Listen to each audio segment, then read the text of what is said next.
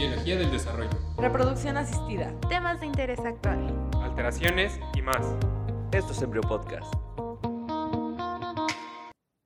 Bienvenidos sean todos ustedes a este nuestro último episodio de la primera temporada de los Embryo Podcast, donde les hemos estado hablando junto a la compañía de expertos sobre temas de embriología de importancia médica. Y hoy no será la excepción. El tema que nos concierne es neurolación y defectos del cierre del tubo neural. Mi nombre es Luis Mario. Y mi nombre es Damaris. Y estamos en compañía del doctor Manuel Arteaga Martínez y la doctora Isabel García Peláez en el contexto del Sexto Congreso Nacional de Embriología. El doctor Manuel ha trabajado en distintas líneas de investigación sobre el desarrollo prenatal humano y malformaciones congénitas. Es autor de 67 artículos de divulgación científica y ha colaborado con 23 capítulos en distintos libros de embriología, biología celular e histología. También ha publicado ocho libros de su autoría, entre los que destaca Embriología Humana y Biología del Desarrollo, junto a la doctora Isabel García Peláez en el 2014. Fue presidente de la Sociedad Mexicana de Anatomía del 2007 al 2008 y actualmente se desempeña como profesor titular en la Universidad Nacional Autónoma de México. Y por otra parte, la doctora Isabel García ha recibido más de 40 distinciones profesionales a lo largo de su carrera, ha sido ponente en numerosos congresos a nivel nacional e internacional. Ha publicado más de 30 artículos en revistas de divulgación científica, se desempeña como profesora adscrita en la Universidad Nacional Autónoma de México y es autora de dos libros publicados, uno de ellos con el doctor Manuel Arteaga Martínez, Embriología Humana y Biología del Desarrollo, en el 2014. Buenos días, doctores. Buenos días. Muy buenos días. ¿Cómo están? ¿Qué les ha parecido el Congreso? Pues el Congreso me ha parecido muy, muy interesante. Sobre todo lo más interesante es que surge de los alumnos, ¿no? Es el interés de los alumnos por tener un Congreso. Eso es lo más valioso de todo. Y la participación de los doctores también. Pues no, pero nosotros participamos con, con mucho gusto, nos contagiamos del, del entusiasmo. Muchas gracias. Muchas gracias. ¿Les parece si empezamos con nuestro tema? Por supuesto. El tema de hoy, como ya fue mencionado, es neurulación. Nos gustaría primero empezar con lo que es neurulación. La pregunta principal es, ¿qué es, doctor? La neurulación es una etapa del desarrollo prenatal muy temprana, ocurre entre la tercera y la cuarta semana de la vida prenatal y consiste en forma muy breve en que a partir del ectodermo se va a formar una estructura que recibe el nombre de placa neural. Okay y esta, por varios cambios que va teniendo a lo largo de esos días, se va a transformar en el tubo neural. Perfecto. ¿Para qué nos va a servir el tubo neural? Para la formación del el cerebro, el tallo encefálico. Y es asincrónico, me parece, ¿no? Sí, por supuesto, es un proceso continuo y que eh, de él depende mucho de cómo queda constituido finalmente nuestro sistema nervioso. Perfecto. Doctora, ¿usted estaría de acuerdo con una definición de neurulación que es el proceso de una placa que se va a convertir después en un tubo o la ve usted un poco ambigua? Hombre, pues está como un poco escueta, ¿no? Sí. Pero realmente la neurulación es la formación del tubo neural a partir de la placa neural, ¿no? Como que tal. se hace se, la placa neural se invagina, se levantan unos pliegues y se forma el tubo. La verdad es que se pueden definir de muchas formas, o es decir, Ajá. hacer una definición, pues hay muchas formas de hacerla, desde lo más simple, que esa sería una buena definición para Sí. entenderlo primero, y ya si le vamos metiendo detalles, pero no estaría tan mal desde un principio. Llegar hasta algo más complejo. Hasta algo más complejo, pero así es, hay que construir el conocimiento, ¿no? Hay que empezar por definiciones simples y luego ya una vez que se entienden las más complejas. No estaría mal. Sí, exacto. Ok, también tenemos entendido que la notocorda va a ser algo muy importante en este proceso. ¿Qué nos pueden decir acerca de? Sí, efectivamente, la notocorda es, eh, ya corresponde a la capa del mesodermo, pero Ajá. su función va a ser importantísimo para que ocurra correctamente el proceso de neurulación. Muchos mencionan que es algo, la notocorda es más inductora que otras cosas. Exactamente, sí, es la que va a inducir justamente al ectodermo que quede encima de ella para que justo ahí se forme el tubo neural y Y posteriormente todo lo el tubo demás neural. que conlleve con el tubo neural. ¿Y cuáles van a ser este, los genes importantes que va a expresar la notocorda para esto? Bueno, más que hablar de genes, de las moléculas que produce la notocorda y que son cruciales para este proceso. Son varias, pero fundamentalmente a dos son a las que se les considera las más importantes, que son la nogina y la cordina. Eso es lo que va a inducir justamente al ectodermo para que dé lugar a la formación de la placa neural. Entonces, como tal, no son genes, son moléculas que expresan. No, ambas cosas. es decir, las moléculas las producen los genes. Sí.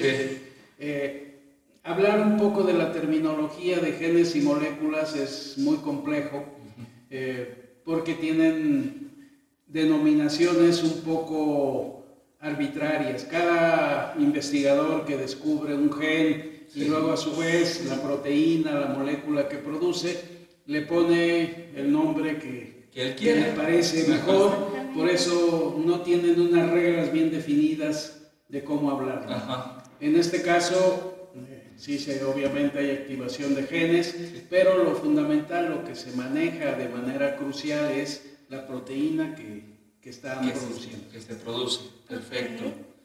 Como tal, doctora, eh, hay, unas, hay unas células en este proceso que como es el tubo neural se dejan como secundarias que son las células de la cresta neural. ¿Qué son en sí las células de la cresta neural? ¿De dónde vienen?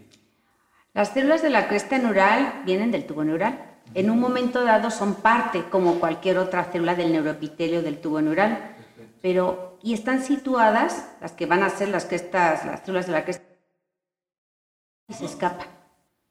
Y entonces se liberan y empiezan a migrar y por vías de migración van a diferentes lugares. ¿Pueden ir a, muchos lugares o, sea, o se quedan justamente para el sistema nervioso central? No, no, ¿verdad? Sabemos que a nivel de la, lo que llaman las crestas neurales craneales, que son las más cefálicas, esas este, pueden ir a dar también este, hueso, ¿verdad? Lo que es el viscerocráneo, músculo liso de los vasos del cuello, es decir, eh, también células endócrinas.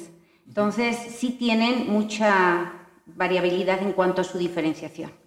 Perfecto, doctor. Entonces, como tal, las células de la cresta neural nos sirven en términos muy simples para muchas cosas. Exacto, tiene muchas posibilidades de diferenciación. De diferenciación. Em, ok, y ahora eh, pasaremos a hablar acerca de la placa neural. Este, tengo entendido que el factor de crecimiento fibroblástico es el que va a inhibir la expresión de BMP4. Eh, entonces, aquí, em, ¿hay este, alguna, cómo podría decirlo? Este, algo que pueda que no, hacer que no se exprese el factor de crecimiento fibroblástico? Sí, por supuesto, puede haber fallos en este sistema de expresión de encendido, apagado de genes y justamente cuando fallan ese, ese sistema, es cuando se da lugar a los diferentes defectos del sistema nervioso. Técnicamente, los fallos que suceden a nivel embrionario se deben a genética. Sí, eh, porque al activarse eh, o desactivarse un gen, ya no van a ser su morfología ni su función normal esa región y por lo tanto podemos decir que esos fallos genéticos desde etapas tempranas son los responsables de lo que se expresa posteriormente o en la vida postnatal. Sí, en, concreto sí. Doctora, estamos viendo de que hay algo que se llama extensión y convergencia, que es técnicamente que el tubo neural va a extenderse y después va a converger en un punto medio para hacer en sí un tubo. Para esto, después de la placa neural, ¿qué seguiría? Pues la placa neural este, está formada, ¿verdad?, por células del ectodermo que están un poquito más altas, se va extendiendo, ¿no? Hay una proliferación de la placa neural y luego en el centro de la placa neural las células cambian de forma. Eso tiene que ver con el citoesqueleto. Y de esas células este, en forma, digamos así, cilíndricas, lo que hacen es que hacen como pirámide. Entonces, como que se agudizan en una parte y este cambio de forma hace que se deprima realmente es un cambio en la morfología de las células. Más que un cambio, como si morfológico, macroscópico, si se puede decir. Macroscópico se ve, es decir, lo que ves es un surco. ¿Pero por qué se hizo el surco? Porque la célula cambió de forma. Ah, mantiene una base ancha, pero donde mira hacia el surco se hace estrecha el otro extremo de la célula. Y entonces eso es lo que hace que se forme una depresión. Eso tiene que ver con el citoesqueleto y eso tiene que ver con expresión de genes, claro Ajá. que sí. Yo tenía la concepción de que era, no había un cambio morfológico como tal, que siempre las células iban a, a ser constantes. Pero bueno, es, es una muy buena información esa. Em, ok, este, pero ahora para sí ya vimos que las células empiezan a subir, empiezan a literalmente casi cerrarse en un punto. ¿Esto aproximadamente en qué día ocurre? El cierre o transformación del canal neural en tubo neural comienza aproximadamente en el día 24, 25. Es el momento en el que justamente estos movimientos de convergencia de los pliegues neurales se encuentran en la línea media, esos pliegues neurales, y restablecen la continuidad a ese nivel y se transforma por eso el canal en un tubo. Y tengo entendido que no es este, como que se cierra completamente, sino que va a haber un punto en que hay dos extremidades que van a estar abiertas, ¿cierto? Eh, totalmente cierto. A partir de él o los sitios que empiezan a, a fusionarse los pliegues neurales, van a progresar esa fusión a manera que como si fueran dos cierres que van en dirección opuesta, uno hacia la cabeza del embrión, otro hacia la cola del embrión, y poco a poco se va cerrando paulatinamente esas, eh, la totalidad de lo que era la placa neural, ahora transformándose en un tubo. Para el día 26 aproximadamente, el último vestigio que había a nivel de la cabeza, que recibe el nombre de neuroporo cefálico, para ese día ya debe haberse cerrado y uno o dos días más tarde se debe de cerrar el neuroporo caudal, que es el que está en el extremo opuesto del embrión. De tal manera que para cuando el embrión completa cuatro semanas de vida, Sí. ya debe de estar totalmente formado el tubo neural. Perfecto. Entonces es un proceso bidireccional. Bidireccional o multidireccional, de acuerdo a alguna hipótesis relativamente reciente que ha surgido. Entonces, estos son hipótesis. De lo que estamos hablando de cómo se cierra, son hipótesis todavía. Son hipótesis a nivel del ser humano. Sí se ha visto que efectivamente es la forma como ocurre en modelos eh, animales, pero en el ser humano todavía no se ha demostrado. Sin embargo, dada la semejanza del desarrollo de- del sistema nervioso en estos diferentes modelos, comparándolo con el hombre, se piensa que el proceso debe ser muy similar, si no es que igual, en los seres humanos. Perfecto. Eh, ok, ahora, eh, ¿por, ¿cuál es la razón del ser de que el neuroporo eh, cefálico y el caudal se cierren, por así decirlo, al último? O sea, no como desde el centro, por así decirlo. Eh, como que por qué se cierran Al último. al último.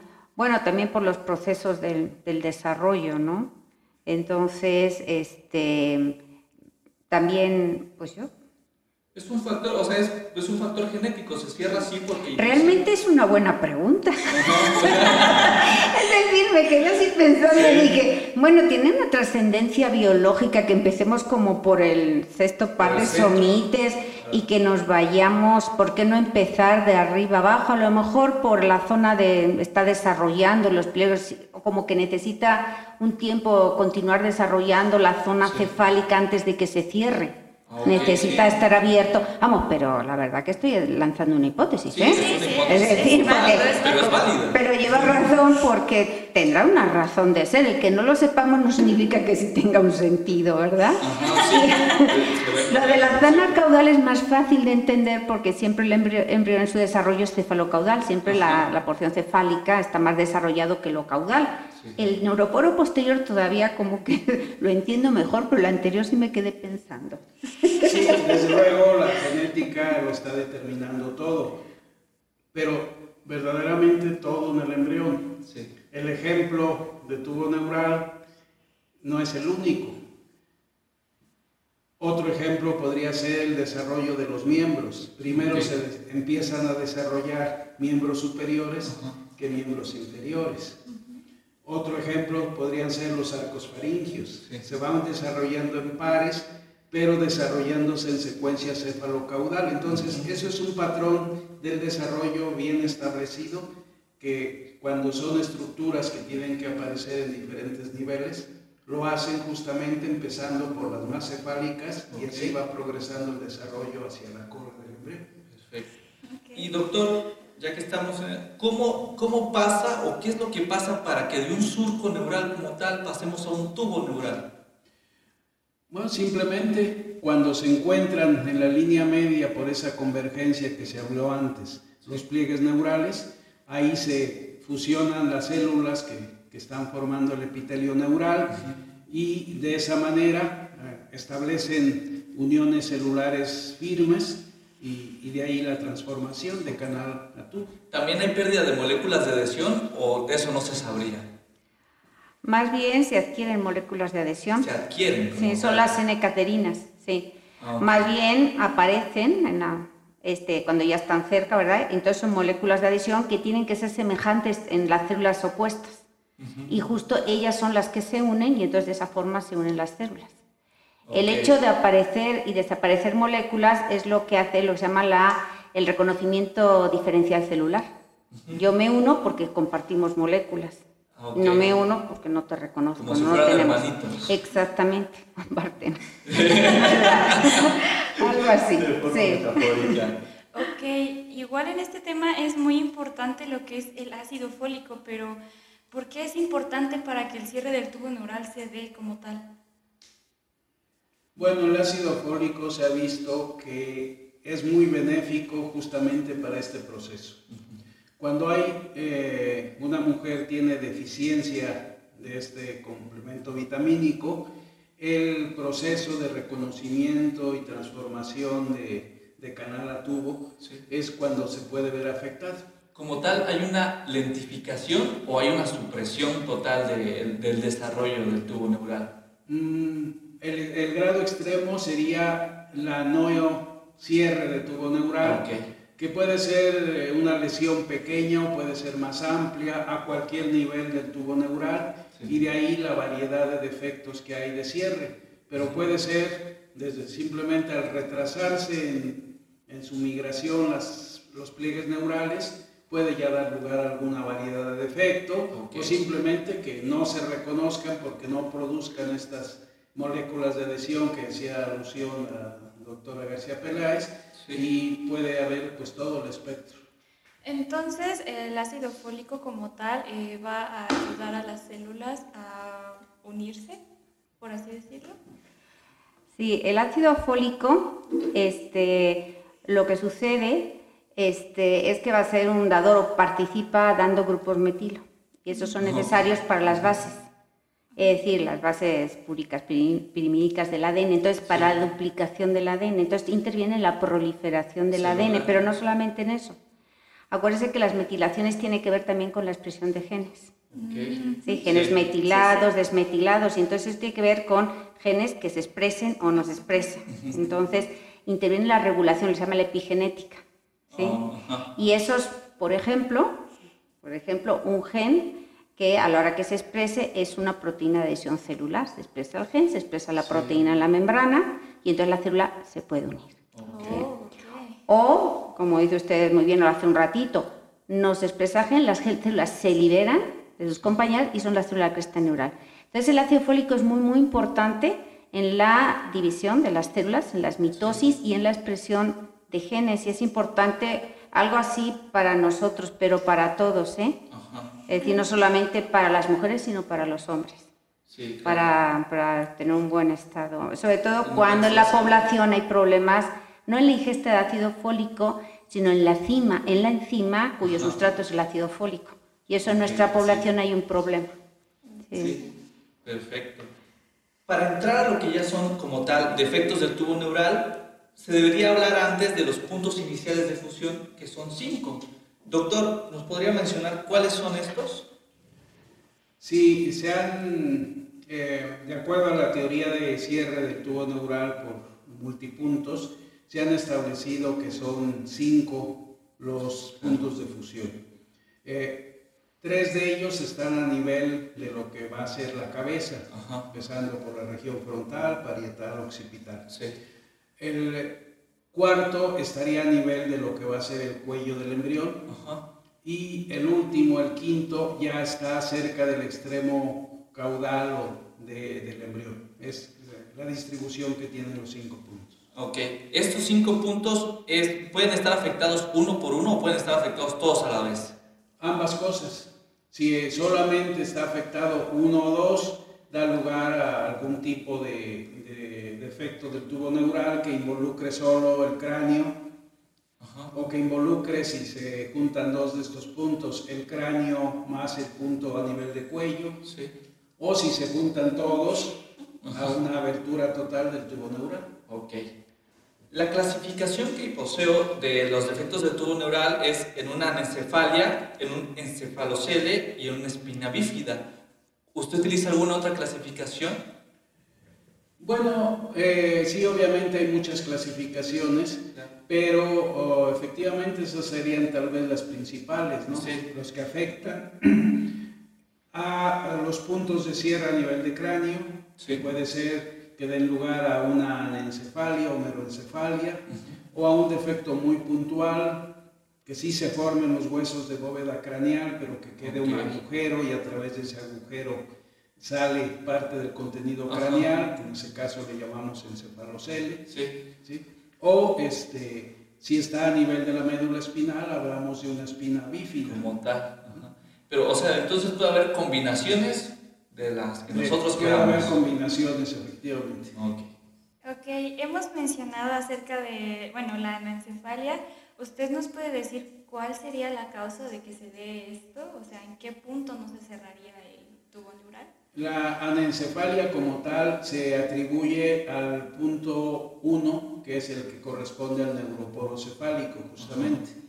Y por eso, como es un punto natural de abertura del último punto en cerrarse a ese nivel del, embrión, por eso es que si falla, da lugar a, a esa alteración tan fuerte. ¿Por qué? Porque justamente es a ese nivel donde el tubo neural va a formar el prosencéfalo y el diencéfalo, que son los responsables justamente de la formación del cerebro y del tallo encefálico. Sí, como, tal. Entonces, no se va a formar un cerebro funcionante. No, exactamente, no se forma un cerebro funcional. Se dice que probablemente en las primeras semanas de la vida embrionaria, posterior a la semana cuarta en que no se haya cerrado ese punto de cierre. Eh, puede que durante algunas pocas semanas todavía empiecen a desarrollarse el prosencéfalo y el diencéfalo, pero debido a la acción del, que están expuestos al líquido amniótico en el que está inmerso el embrión, eso va haciendo que se degenere el tejido nervioso que tiene que desarrollarse ahí. Y en muy pocas semanas, para la novena, décima semana del desarrollo prenatal, ya puede estar totalmente degenerado, de tal manera que es imposible ya identificar lo que sería un hemisferio cerebral o el cerebelo, en fin, ya se ve como una masa fusiforme de tejido neural nada más.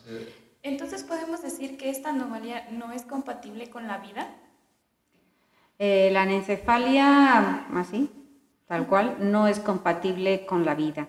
Sí hay este, productos anencéfalos que pueden sobrevivir unas horas, ¿sí? o dos días, pero realmente no, no tienen, posibilidades, no tienen posibilidades. No hay unos que pueden durar un poquito más, otros durar un poquito menos. Pero sí tiene un muy mal pronóstico la anencefalia. Hablando sobre el encefalocele, doctora, ¿nos podría comentar qué es esta anomalía? En el encefalocele el problema es este, que no se cierran bien, ¿verdad? Queda abierto por seguramente un defecto del tubo neural. Entonces, acuérdense que el tubo neural induce formación del cráneo.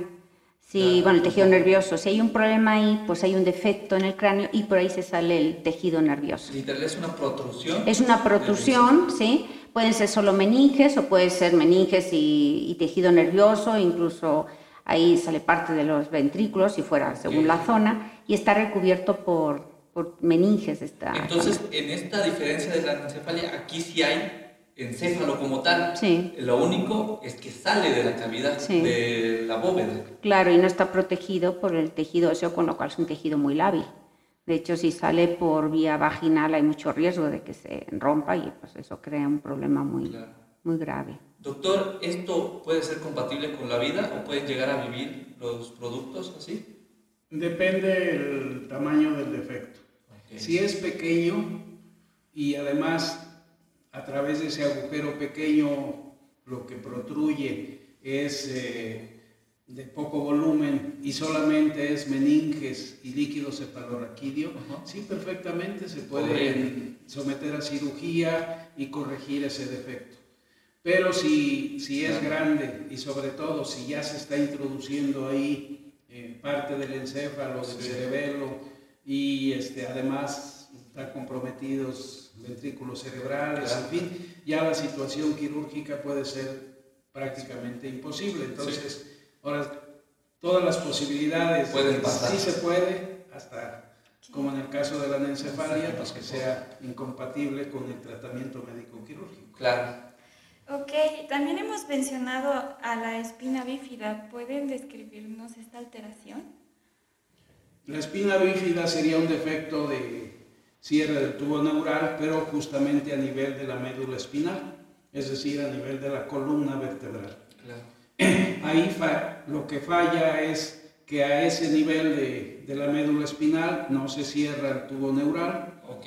y entonces al no cerrarse adecuadamente no induce a la formación bien de las vértebras o las láminas También afecta a las vértebras entonces esto. Eh, efectivamente, porque el tubo neural es determinante para que se forme el estuche óseo en el que está Ah, incluido, que serían, lo van a constituir las vértebras. Sí. De tal manera de que si está defectuoso el tubo neural, no se induce a que se formen bien las vértebras y entonces es cuando queda el agujero, las láminas vertebrales, que puede afectar una vértebra o a varias vértebras y a través de ese agujero, pues con- por el mismo mecanismo del encefalocele, salir parte del contenido de la médula al exterior. Puede ser de que se afecte toda la médula espinal, o sea, desde las, las cervicales hasta la coxis. Puede ser, aunque lo, lo más frecuente en los niños, sobre todo que llegan a nacer, Claro. lo más frecuente es que sea más puntual, que solamente afecte una o a máximo tres o cuatro vértebras. Sí. Pero en lo que se ve, por ejemplo, en los abortos espontáneos, pues sí es frecuente que encontremos que la- afecta o la totalidad o casi la totalidad de la médula espinal. Ok, ahora que hemos hablado de estas alteraciones, surge una pregunta. ¿Pueden detectarse a nivel prenatal? Este, pues, verdad, Eh, hoy se comentó eso, ¿verdad? Y muy bonito la, la conferencia que dio la doctora. Hay varios marcadores, desde, pues el puro marcadores bioquímicos, ¿verdad? Marcadores moleculares que cuando se combinan, alfa-fetoproteína, etcétera, sube, pues hay marcadores de, y es a partir de una toma de muestra de la sangre materna. Hasta es muy evidente, ah, si son sobre todo grandes, a nivel de ultrasonografía De un estudio de imagen. un estudio de imagen que se hace de forma rutinaria a una mujer embarazada, Claro, ¿no? Diferentes etapas.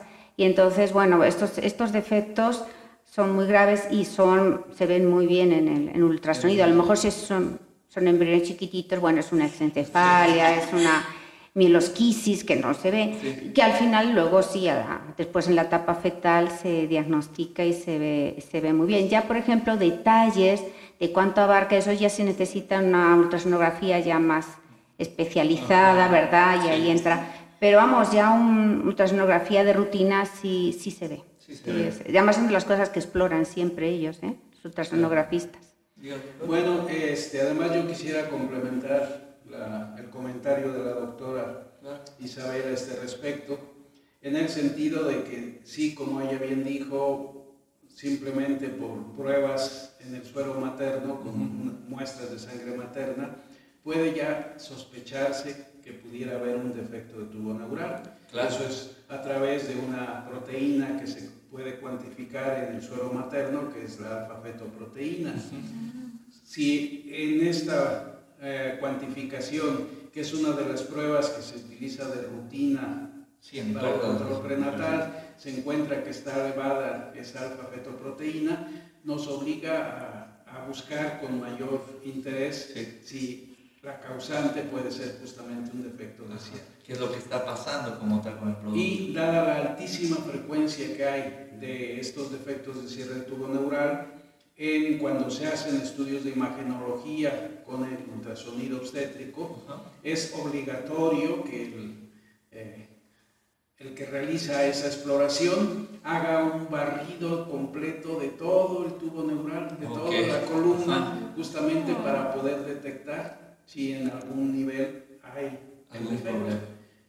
Máxime si se llega a realizar este estudio en, en centros especializados, pues ahí está el personal todavía más capacitado para eso. Claro. Pero si es sobre todo defectos importantes, en el puro ultrasonido obstétrico que se hace, debe de detectarse. Como tal. Y eh, hace un momento pues hablé de la altísima frecuencia.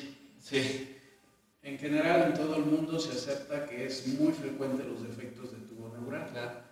Pero ahorita quisiera comentar, dado que salió este punto, que desafortunadamente para nuestro país, eh, nuestro país ocupa uno de los primeros lugares en frecuencia de defectos de cierre de tubo neural en el mundo.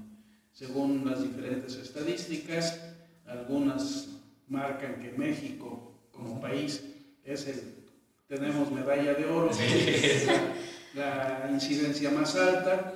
Hay algunas otras estadísticas que dicen que es China que tiene más eh, incidencia Claro. y México pasa a segundo lugar, pero plata. los dos primeros lugares no nos mueve los trabajos especializados. Esto se debe también al poco manejo que hay de los sistemas de salud para llevar un progreso de- del producto como tal, desde el inicio de la fecundación hasta el término del embarazo. Sí. Los defectos de cierre de tubo neural es multifactorial. Hay factores genéticos, en este caso la enzima, que estábamos hablando hace un ratito, y también factores ambientales. ¿sí? De hecho, es multifactorial y afecta más a niñas que a niños, en el caso de la anencefalia, no tipos. anencefalia. La anencefalia afecta más a niñas que a niños. Claro. Y dependiendo, y claro, si en una familia aparece este, un caso, pues esa familia tiene más riesgo. Así se manejan las multifactoriales. Sí. Pero más aún, si este, que el, el bebé que nace con anencefalia es niño, que no es lo más frecuente, el riesgo incrementa en la familia. Ok. Entonces, y como decían ustedes muy bien, este, la única posibilidad y lo único que nos puede servir para disminuir el índice es compensarlo tomando este ácido, Ácido fólico. fólico. Y el ácido fólico, pues desde antes de que la mujer, y no solamente porque se está embarazada, desde antes, porque además es bueno para la salud, porque si hay un problema en, el en- en esta enzima, nos afecta a otras cosas a nosotros, no solo en un embarazo.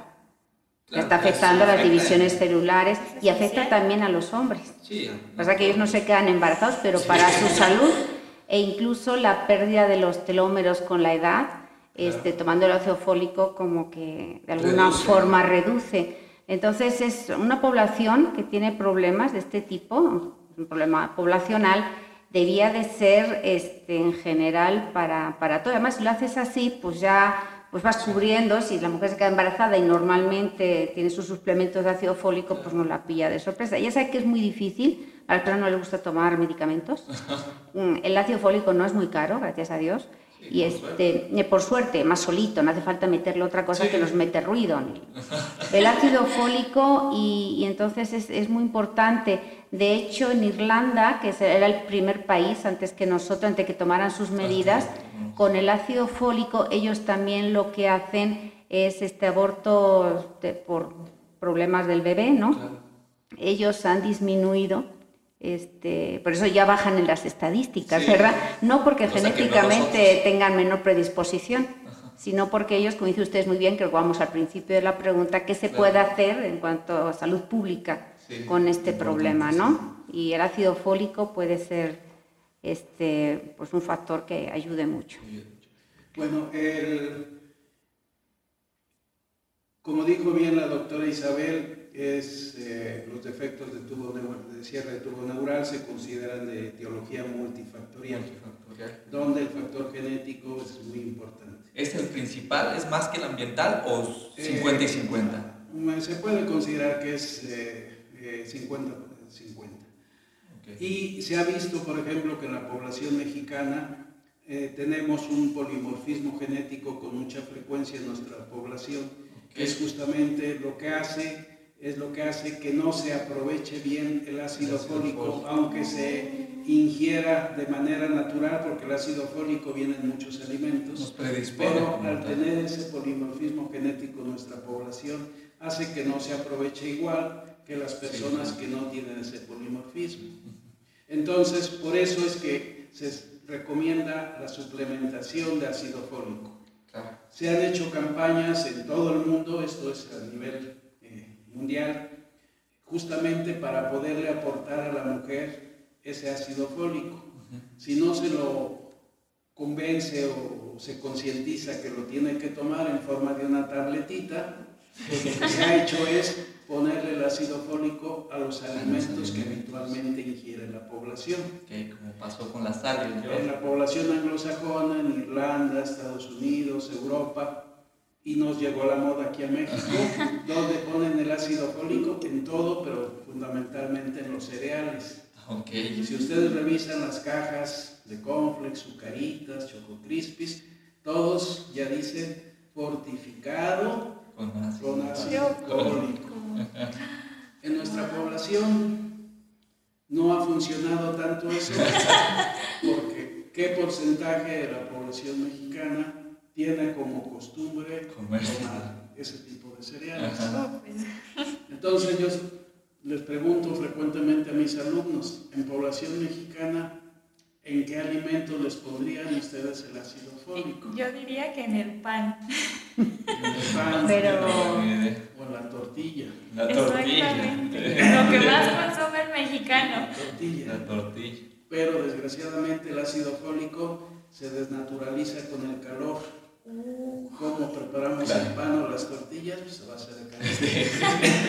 Entonces, uno de los handicaps que, que, tenemos en México, y por eso, aunque se hacen campañas y todo, hace poco, hace unos años, Kikín Fonseca este, promocionaba la, la harina maseca, pero pues sí se le sigue poniendo, pero no da el mismo resultado en los lugares donde la gente se alimenta de manera muy importante con cereales.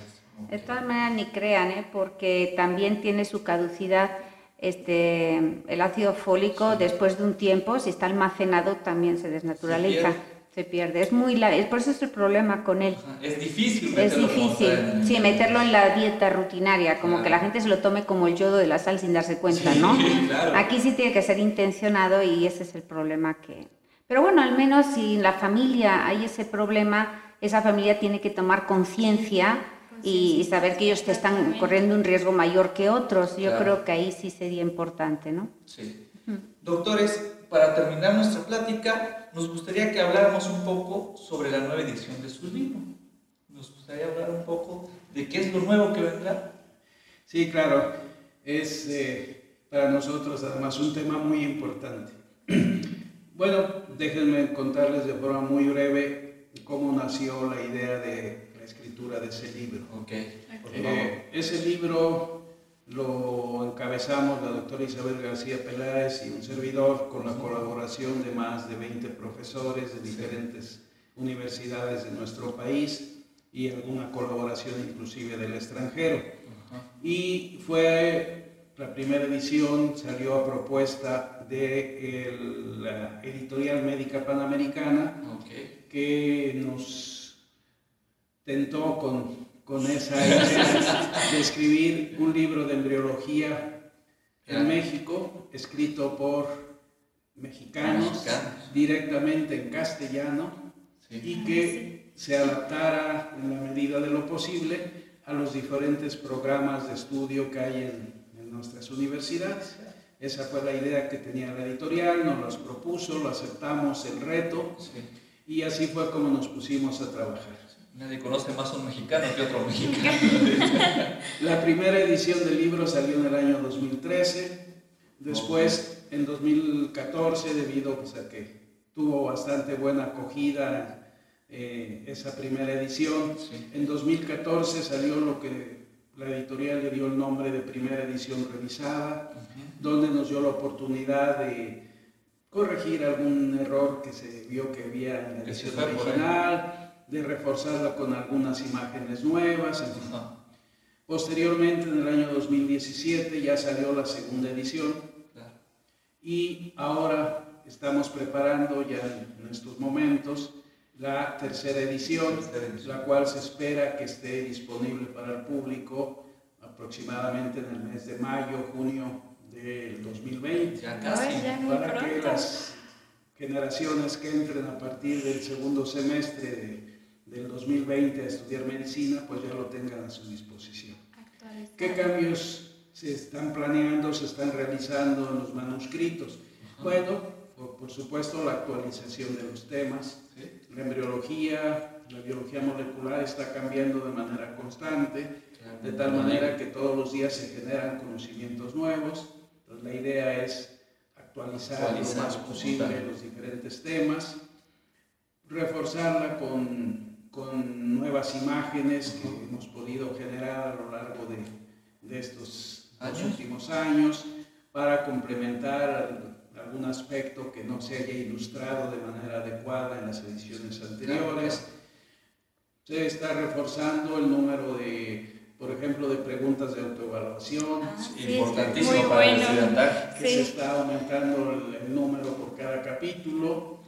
Y un aspecto muy importante, que por cierto no lo pude comentar hace un rato en la presentación, es que va a llevar algo que ningún otro libro de embriología del mundo tiene. Va a llevar asociado en el sitio web de la obra una embriofetoteca virtual. ¿Esto qué es?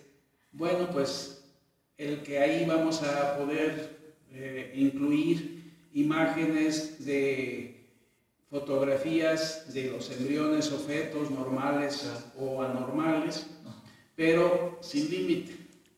En una edición de un libro impreso pues obviamente no puede uno poner 20 imágenes en todas las en una misma hoja. Se pone una, dos, máximo cuatro, pero más de eso ya no puede uno pasar. En cambio ahí el número es ilimitado, si podemos, si tenemos, porque así lo haya meritado el caso, fotografías de frente, por la espalda, del lado derecho, del lado izquierdo, acercamiento de la mano, acercamiento de los genitales, Cualquier imagen que se Si queremos poner 20 imágenes de un único caso para que se vea todos los ángulos, pues va a poderse incluir en ese sitio web. Entonces, eso es lo que le llamamos la embriofetoteca virtual, va a estar en el sitio web de la obra y, como dije hace un momento, ningún otro libro de embriología lo tiene. Lo tiene. Vaya, ahora que nos ha dado un pequeño prefacio, cuéntenos qué retos conllevó el hacer esta nueva edición con esto de la fototeca o bueno, embrioteca, lo que podemos decir. Bueno, pues el reto es eh, que, pues sí, eh, requiere mucho trabajo. Eh, los capítulos, pues Mm, tienen un responsable, varios de los capítulos, los responsables somos directamente o la doctora García Pérez o yo, pero por lo menos la mitad de los 27 capítulos que tiene son responsabilidad de otros profesores que colaboran. Entonces nuestra misión es justamente entusiasmar a estos responsables de capítulo para que haga la actualización de, lo que ellos son responsables. Y um, nosotros como responsables generales de la obra, pues hacer el ensamblaje final con las nuevas aportaciones que hagan cada una de las personas que se... Bueno, doctores, muchas gracias por su presencia, muchas gracias por la información que nos han dado. Este, es siempre un honor tenerlos aquí presentes en el Sexto Congreso Nacional de Embriología y por supuesto en el Embryo Podcast. Pues muchísimas gracias a ustedes, estamos encantados de estar aquí.